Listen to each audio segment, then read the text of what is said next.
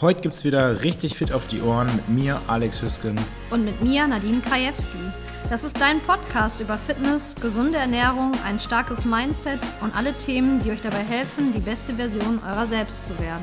Jede Woche sprechen wir zu zweit oder mit spannenden Gästen über die Themen, die euch interessieren.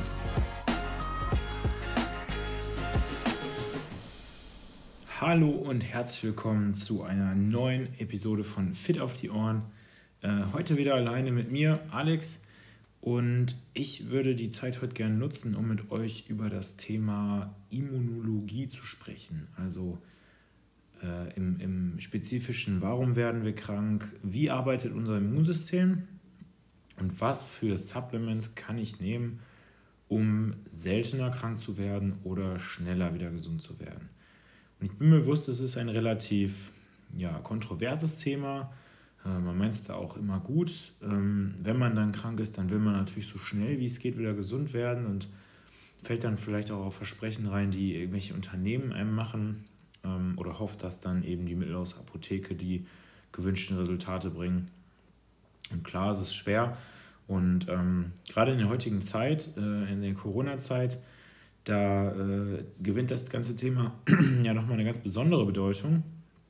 Denn äh, wenn wir dann irgendwie auch eine normale Erkältung haben, dann äh, weiß man natürlich nicht, habe ich jetzt Corona, habe ich keins. Äh, es ist auch dann durchaus oder, oder denkbar, dass andere Leute äh, mit einem ja, anders umgehen, einen sogar meiden. Und die Nadine und ich, werden wahrscheinlich, da sind wir uns gerade noch so ein bisschen am Vorbereiten, bitte entschuldigt, eine, eine Folge über Corona aufnehmen. Aber wie schon gesagt, da wollen wir eigentlich noch mal ein bisschen ja, äh, mehr Zeit reinstecken, denn wir wollen ja nicht enden wie Michael Wendler. Also, worum soll es heute gehen? Ich möchte euch einmal kurz erklären, wie das Immunsystem denn eigentlich funktioniert und was für Supplements es gibt, die uns tatsächlich helfen können, nicht krank zu werden oder ja, schneller wieder gesund zu werden. Und wenn es uns gut geht, dann denken wir eigentlich häufig gar nicht darüber nach, ähm, dass wir ein Immunsystem haben, und dass das natürlich auch arbeitet. Und äh, wir sehen auch gar nicht, wie viele Tausende beziehungsweise eher Millionen von Bakterien und Viren äh, täglich in Kontakt mit unserem Körper kommen. Und äh, wir sind uns auch nicht bewusst, dass diese Viren und Bakterien sich viel, viel schneller entwickeln oder vermehren können, als wir Menschen das tun. Das ist ein Grund, warum das Coronavirus inzwischen schon so verbreitet ist. Zum Glück haben wir aber ein sehr, sehr gutes Verteidigungssystem, das gegen Bakterien und Viren etc. vorgeht und das sogar 24-7. Dieses System kann mehrere Gefahren oder ja, Stressoren gleichzeitig bekämpfen. Und erst wenn wir dann wirklich einmal krank werden, dann sind wir uns eigentlich bewusst, dass da in uns ja fast schon ein Krieg vorgeht, dass unser ja, Verteidigungssystem gegen diese Pathogene ähm, also diese Eindringling von außen vorgeht. Ja, und äh, das fängt an bei, diesen, bei dieser Covid-Pandemie, ähm, geht natürlich auch über regelmäßige oder häufig vorkommende Erkältungen, ähm, Allergien, die uns komischerweise Jahr für Jahr wieder aufs Neue überraschen. Ähm, da haben wir dann immer mal wieder ja, regelmäßige Erinnerungen, dass wir eine sehr, sehr schmale Linie langlaufen zwischen gesund sein und krank sein. Und wenn wir uns dann fragen, wie können wir denn unserem Immunsystem vielleicht helfen, gesund zu bleiben oder wieder gesund zu werden, wie können wir die Dauer unserer Krankheit reduzieren, dann ja, kommen natürlich eben Supplements ins Spiel, Medikamente ins Spiel. Und über Medikamente möchte ich nicht sprechen, nur über die Supplements, die Nahrungsergänzungsmittel. Und die sind an sich schon ein sehr, sehr kontroverses Thema, denn da werden häufig äh, Behauptungen aufgestellt, die nicht stimmen. Das muss jetzt nicht nur mit dem Immunsystem, Gesundheit, Krankheit in Verbindung stehen, sondern das kann jetzt auch sowas wie Muskelaufbau oder Diät sein. Leider gibt es in dieser Industrie sehr, sehr viele ja, Scammer, Dummschwätzer, Lügner, die Versprechen machen, die sie eigentlich gar nicht halten können, damit sie schnelles Geld machen können. Und selbst wenn wir eigentlich sehr, sehr gute Intentionen haben, dann kann es halt trotzdem vorkommen, ja, dass wir da einfach mit äh, zu viel Optimismus an jeder Sache rangehen, weil wir uns eben hoffen, dass wir oder unsere Liebsten schneller wieder gesund werden. Und wie ihr gleich sehen werdet, ist das Immunsystem sehr, sehr komplex. Es hat verschiedene Facetten und äh, alleine das macht es schon eigentlich viel zu schwer, überhaupt irgendein ja, vielversprechendes Supplement zu finden, das uns in echten, im echten Leben, also nicht in irgendwelchen Studien ähm, oder in Tierstudien oder In-vitro-Studien helfen kann.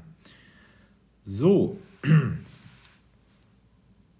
diese, diese Pandemien, also sowas wie Corona, Covid-19, die sind ja nicht nur eine Bedrohung für unsere Gesundheit, also unsere individuelle oder auch die der gesamten Gesellschaft.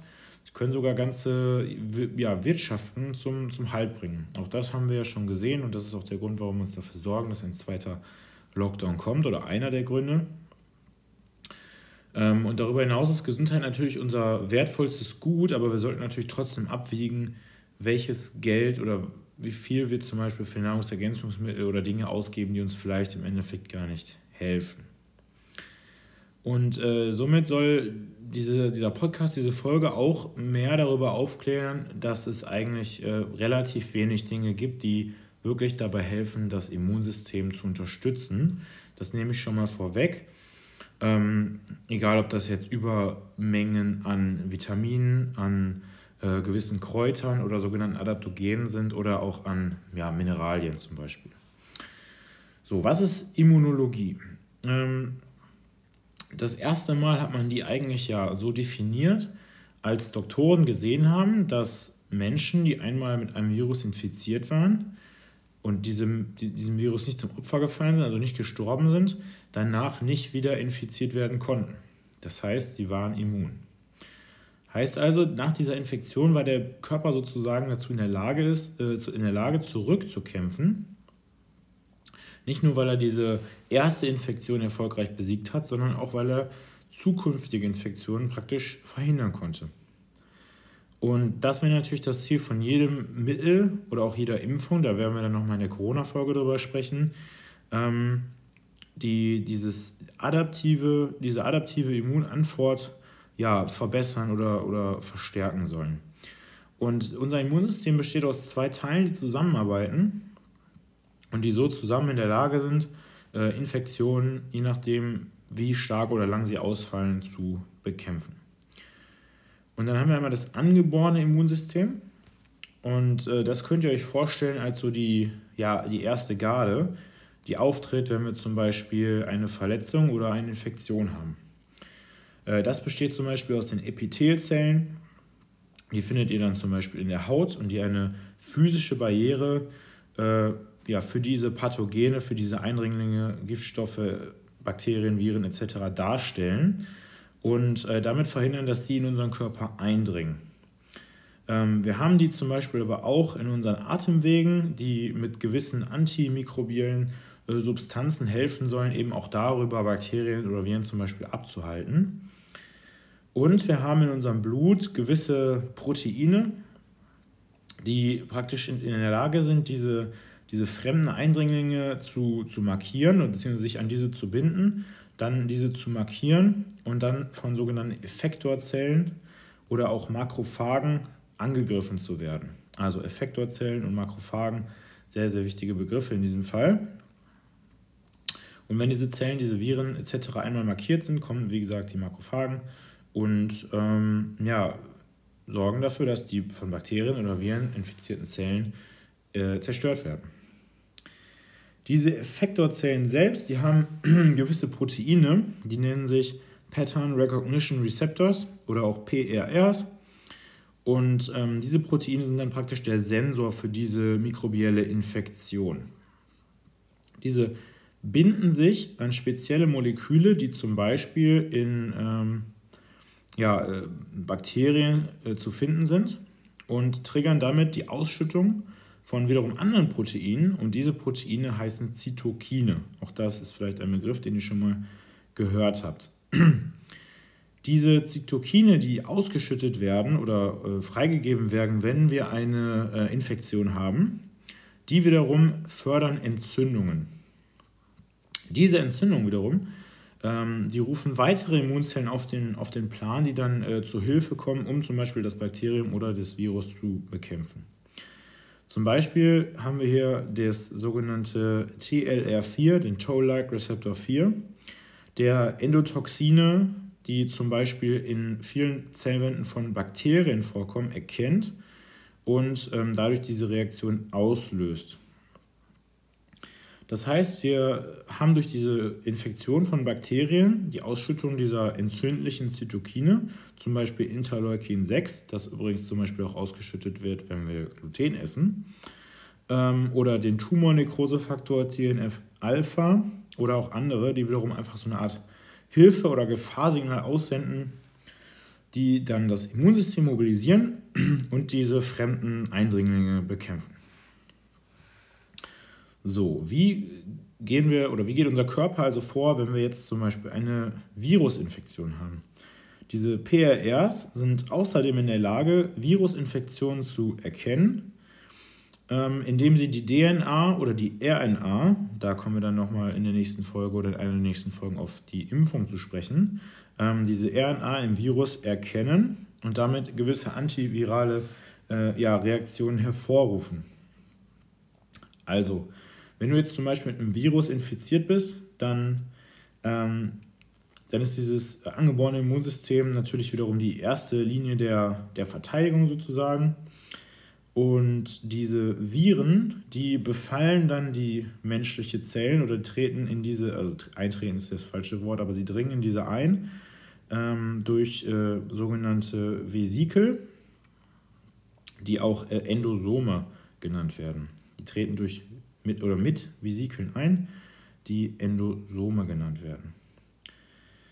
Und diese, diese PRRs, diese Proteine in unseren Verteidigungszellen, die binden wiederum oder binden sich an diese virale RNA und diese erkennen diese virale RNA und triggern damit dann diese antivirale Antwort des Körpers.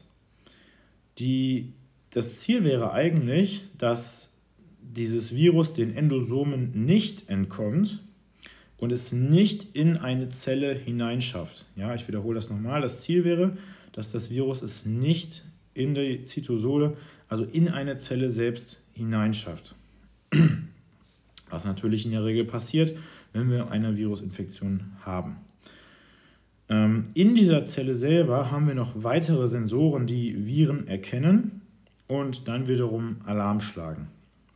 Dieser Alarm besteht dann ebenfalls aus diesen Zytokinen, also diesen Entzündungen, ähm, zum Beispiel IFN oder IFN-Alpha und Beta, die dann wiederum eine antivirale Antwort hervorrufen. Und diese Antwort besteht aus gewissen Gegenmaßnahmen, anders als mit Bakterien, die dann zum Beispiel die, oder genauso wie bei Bakterien eigentlich, aber die die Infektion verlangsamen sollen und dazu oder dazu beitragen sollen, dass die Zellen neben dieser infizierten Zelle nicht ebenfalls ja, von dem Virus befallen werden. Und diese Maßnahmen, die eingeleitet werden, die sind wiederum anders halt als bei der Bakterie. Der Körper will natürlich beides loswerden. Damit zum einen den Zelltod, also die gesamte Zelle stirbt ab und auch die Zellen drumherum. Ähm, ein sogenannter Cell Cycle Arrest, das heißt, diese virusinfizierten Zellen werden daran gehindert, sich weiter zu teilen und damit kann sich das Virus nicht weiter vermehren. Und das adaptive Immunsystem ja, wird eben mobilisiert, um ähm, ja, zusätzlich zu Hilfe zu eilen. Was ist das adaptive Immunsystem? Dazu kommen wir in einigen Sekunden zu sprechen. So, und auch wenn dieses äh, ja, angeborene Immunsystem äh, über die letzten Tausende oder viele Tausende von Jahren äh, aufgebaut wurde oder sich entwickelt hat, so ähm, ja, ist es nicht perfekt und diese Viren sind auch nicht komplett hilflos. Sie haben ebenfalls einige Tricks auf Lager, die, zum, die dazu führen können, dass unsere antivirale äh, ja, Verteidigungsmauer durchbrochen wird. Sie können zum Beispiel diese PRR, also diese Sensoren, die unser Körper hat, um, äh, um die Viren zu erkennen, diese sogenannten zytosolischen äh, Sensoren erkennen oder austricksen und zum Beispiel ähm, ihre ja, Form ändern, damit die Sensoren eben diese nicht mehr erkennen. So, zusätzlich dazu haben wir also das adaptive Immunsystem. Und auch wenn dieses angeborene Immunsystem ein Virus eigentlich auch alleine bekämpfen kann, können einige Viren nicht nur durch diese erste Antwort, durch diese erste Verteidigungsmauer aufgehalten werden.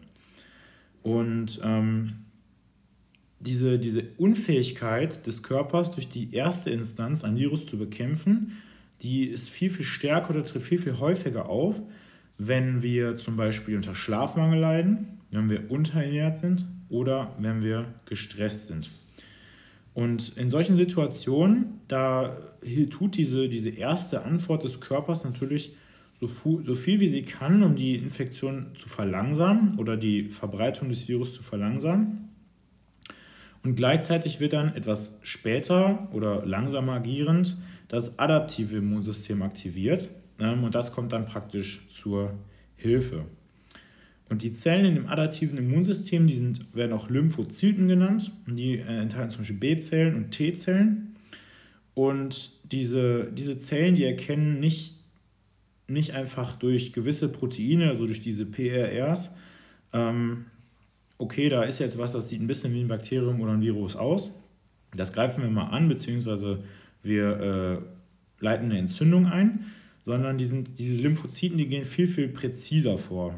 Das heißt, jede einzelne, äh, jede einzelne lymphozytische Zelle hat einen Rezeptor, der genau auf ein bestimmtes Pathogen passt, also auf ein bestimmtes Virus oder ein bestimmtes Bakterium.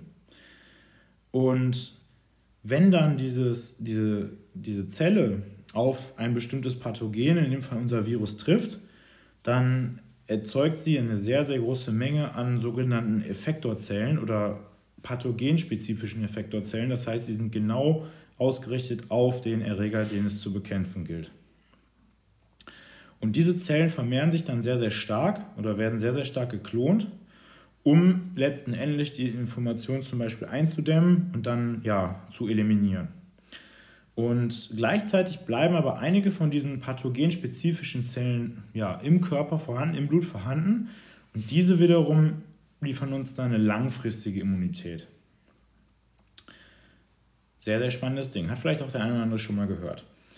Und ja, ihr habt ja auch schon mal gehört, dass das adaptive Immunsystem eine Art von Gedächtnis hat. Das heißt, wenn wir zu der, der gleichen Infektion zweimal infiziert werden, dann werden wir beim zweiten Mal nicht krank, denn das adaptive Immunsystem, was eigentlich sehr, sehr lange oder langsam äh, arbeitet, äh, ist ja jetzt schon praktisch äh, vorbereitet und kann viel, viel schneller die Art an Mikrobe, an Virus etc. erkennen und dementsprechend individueller oder gezielter bekämpfen, bevor das überhaupt zu stark ausbrechen kann und dann eben zum Beispiel eine Immunreaktion hervorruft.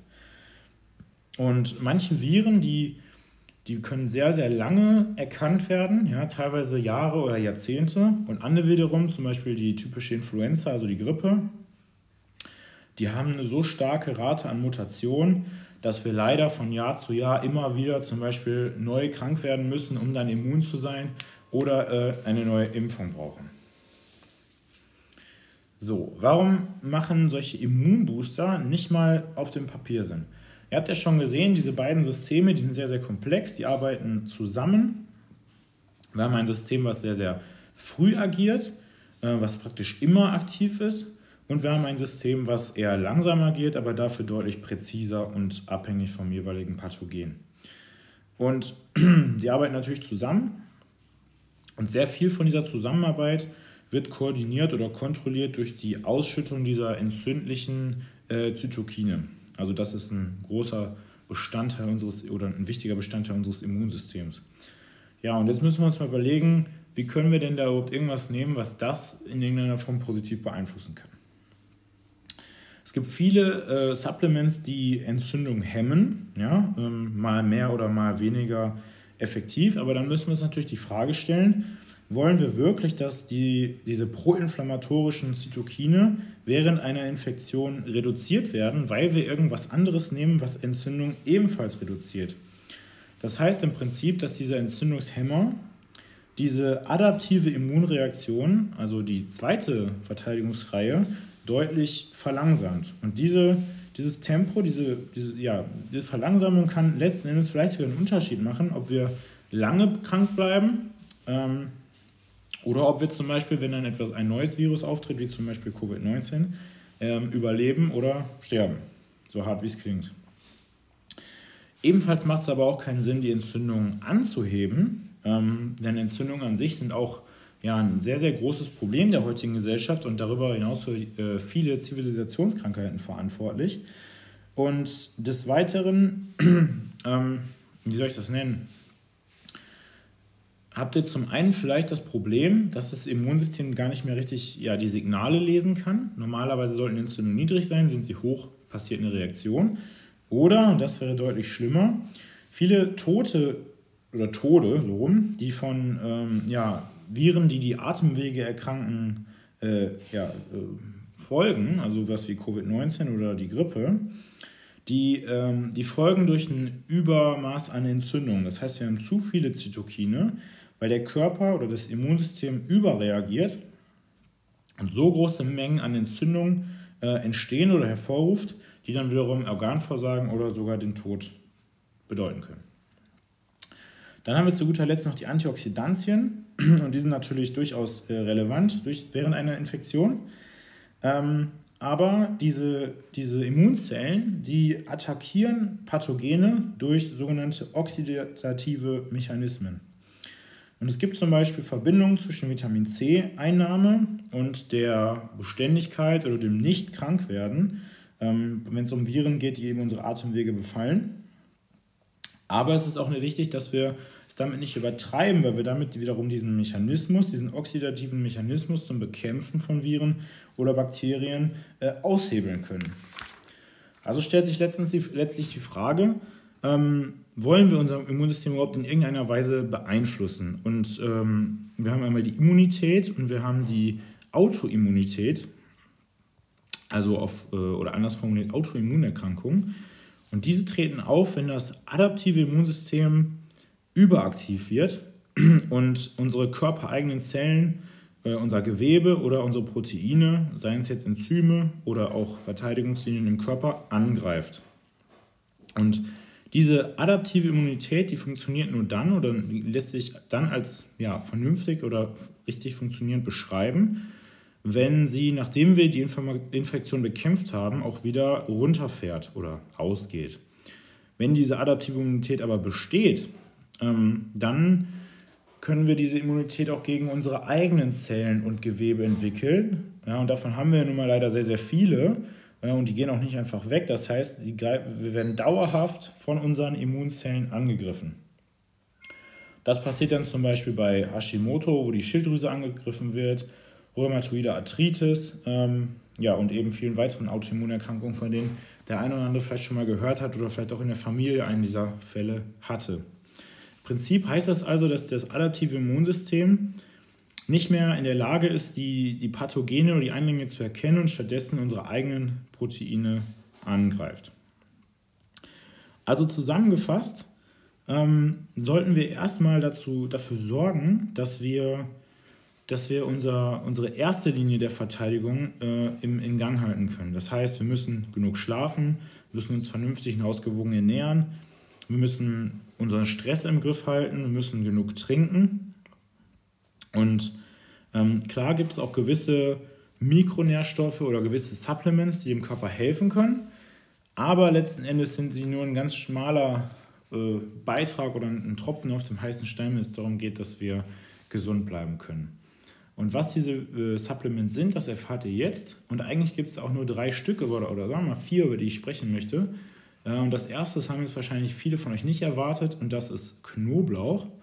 Ähm, denn Knoblauch kann dabei helfen, die, ähm, die Lymphozyten, also die weißen Blutzellen, zu unterstützen und die Produktion von T-Zellen anzuregen.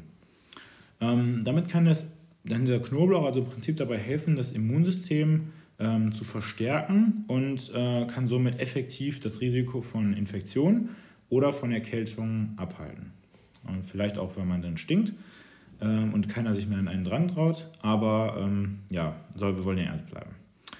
Ähm, was Knoblauch nicht tun wird, ist, er wird nicht die Dauer einer Infektion oder Krankheit äh, reduzieren, also er wirkt rein ähm, präventiv. Ja, und Knoblauch verbessert unter anderem auch den Blutfluss, das heißt, wenn man äh, davon große Mengen zu sich nimmt, dann kann der ähnlich wirken wie ein Blutverdünner. Da muss man etwas aufpassen. Ähm, und wenn man zu viel Knoblauch isst, dann kann man sozusagen fast schon äh, ja, einen zu niedrigen Blutdruck bekommen. Ähm, des Weiteren gibt es auch andere Stoffe, die ähnlich wirken. Deswegen müsste man da so ein bisschen aufpassen, wenn man äh, Nitrate bewusst zu sich nimmt oder supplementiert, Kakaoextrakt. Ähm, Traubenkernextrakt, Pycnogenol, das ist ein Extrakt aus äh, Pinienrinde, die haben alle eine ähnliche Wirkung. Also sollte man da so ein bisschen aufpassen, dass man das nicht auf ja, zu viele, äh, auf zu vielen Ebenen äh, verdoppelt oder kombiniert. Und ähm, ja, wie sollte man Knoblauch nehmen? Das ist die einzige, das einzige Mittel, wo ich da so ein bisschen was zu sagen werde, denn wenn ihr wirklich Fragen zu den Supplements habt, zu den Einnahmemengen etc., dann meldet euch bitte privat. Ähm, das sollte man oder können wir nicht so öffentlich ähm, ja, rausposaunen, weil das gegebenenfalls nicht mit den Empfehlungen übereinschrift, die zum Beispiel die äh, Deutsche Gesellschaft für Ernährung euch gibt. Aber wenn man wirklich diesen gesundheitlichen Effekt von Knoblauch haben wollen würde, dann müsste man drei bis sechs Knoblauchzehen verteilt auf äh, die Mahlzeiten pro Tag zu sich nehmen. Wenn man jetzt nicht so sehr stinken möchte oder den Geschmack nicht mag, dann könnte man auch einen Knoblauchextrakt nehmen. Und das wären dann, ja, da sage ich es jetzt auch noch, 600 bis 1200 Milligramm von ähm, Knoblauchextrakt. Spannende Sache. So, weiter geht's mit Vitamin C. Auch das ist relativ bekannt. Ähm, und Vitamin C ist relativ einzigartig, denn es ist entweder ein Antioxidant, also es verhindert Oxidation, oder ein Prooxidant, je nachdem, äh, in welchem Kontext der Körper es braucht oder es zur Verfügung steht. Die meisten Studien, die in Bezug auf Vitamin C durchgeführt wurden, waren äh, in Bezug auf Erkältung. Und Vitamin C kann dabei helfen, die Dauer äh, und die Häufigkeit von Erkältung zu reduzieren. Aber ähm, erstens nur, wenn es regelmäßig genommen wird und nicht nur, wenn man gerade krank wird. Und ähm, das gilt, äh, gilt sowohl für die Häufigkeit als auch die Dauer. Also man muss es einfach immer nehmen, wird man nicht so oft krank und man ist kürzer krank. Bist du aber schon krank und nimmst es dann, hm, dann äh, ist es ein bisschen zu spät. Und dabei war es außerdem so in der Studie, dass ähm, diejenigen, die häufig trainieren, durch regelmäßige Supplementation von Vitamin C äh, seltener krank wurden und die, die, also ich sag mal jedermann, also auch die, die nicht zum Sport gehen, die hatten beide Benefits, das heißt, die wurden auch weniger lange krank. Ähm, Vitamin C ist aber auch halt ein Antioxidant, das heißt, wenn man es in großen Mengen direkt vor oder nach dem Sport zu sich nimmt, kann es die Adaption des Körpers an diesen Sport neutralisieren oder ja, verhindern. Ja, das sollte man mal wissen. Das heißt, wenn ihr große Mengen Vitamin C zu euch nehmt, direkt nach dem Training, kann das zum Beispiel den Muskelwachstum oder die Adaption des Körpers ähm, eben aufheben. Denn äh, im Prinzip schüttet der Körper auch während des Trainings Zytokine oder aus und, und äh, es entstehen, Entzündungen. Und ähm, wenn diese Entzündungen dann praktisch bekämpft werden, werden wir dann eben stärker, fitter, ausdauernder etc. Über die äh, großen Mengen oder die, die Mengeneinnahme von Vitamin C möchte ich jetzt eben nicht so sehr eingehen. Äh, es gibt da aber auch ganz interessante Erfahrungsberichte, ähm, die, die anekdotisch darlegen, dass die Menge an Vitamin C, die man nehmen kann, damit korreliert, wie sehr man es braucht. Das heißt, wenn ich jetzt zum Beispiel 2-3 Gramm Vitamin C auf einmal nehme, dann kann es sein, dass ich auf jeden Fall Magenprobleme bekomme. Wenn ich aber gerade eine sehr, sehr schwere Infektion hatte oder eine Operation oder eine Verletzung, dann kann der Körper deutlich mehr Vitamin C aufnehmen, ohne mit diesem Problem, Magenproblem zu reagieren. Wie gesagt, das ist eher anekdotisch, aber das habe ich schon sehr, sehr oft gehört und gelesen. Und eure letzte Hauptoption oder der wichtigste Faktor, um nicht krank zu werden, ist tatsächlich Vitamin D. Denn niedrige Level an Vitamin D werden assoziiert mit einer schlechteren Immunfunktion und höherer Rate an äh, Atemwegserkrankungen. Und ähm, Vitamin C kann auf vielfältige Weise unser Immunsystem äh, regulieren. Und es ist zum Beispiel sehr gut aufgezeichnet dokumentiert, dass niedrige Level an Vitamin D, zum Beispiel in Ländern weit überhalb des äh, Äquators oder unterhalb des Äquators, also so 32 bis 42 Grad darüber oder darunter, oder diejenigen, die eine Prädisposition für einen genetisch niedrigen Vitamin D-Status haben, ebenfalls häufiger und länger krank werden. Und ähm, das Gleiche konnte man auch über den Vereinigten Staaten in verschiedenen Studien nachweisen. Ähm, und all diese Daten suggerieren im Prinzip, dass ein ausreichender Vitamin D-Status äh, durchaus einen protektiven Faktor gegen Atemwegserkrankungen haben kann. Und wenn ihr, wenn ihr nicht wisst, wie viel äh, ja, Vitamin D ihr im Blut habt, und das wissen ja die wenigsten, dann macht es aber auch keinen Sinn, jetzt einfach auf gut Glück große Mengen davon zu sich zu nehmen. Denn ähm, Vitamin D ist ein sogenanntes fettlösliches Vitamin. Das heißt, der Körper speichert es auf jeden Fall. Erstens sollten wir Vitamin D zusammen mit, mit, Vitamin K aufnehmen, denn Vitamin D ist unter anderem auch zum Beispiel wichtig für die Knochen. Davon spricht man oft, dass äh, Calcium in die Knochen eingelagert wird. Damit das funktioniert, brauchen wir aber zusätzlich noch Vitamin K. Also sollte Vitamin D immer mit, mit Vitamin K zusammen supplementiert werden. Und ähm, ja, wenn, wenn ihr nicht genau wisst, wie, wie viel Vitamin D brauche ich denn, dann würde ich lieber erstmal einen Blutwert, Blutwert nehmen lassen.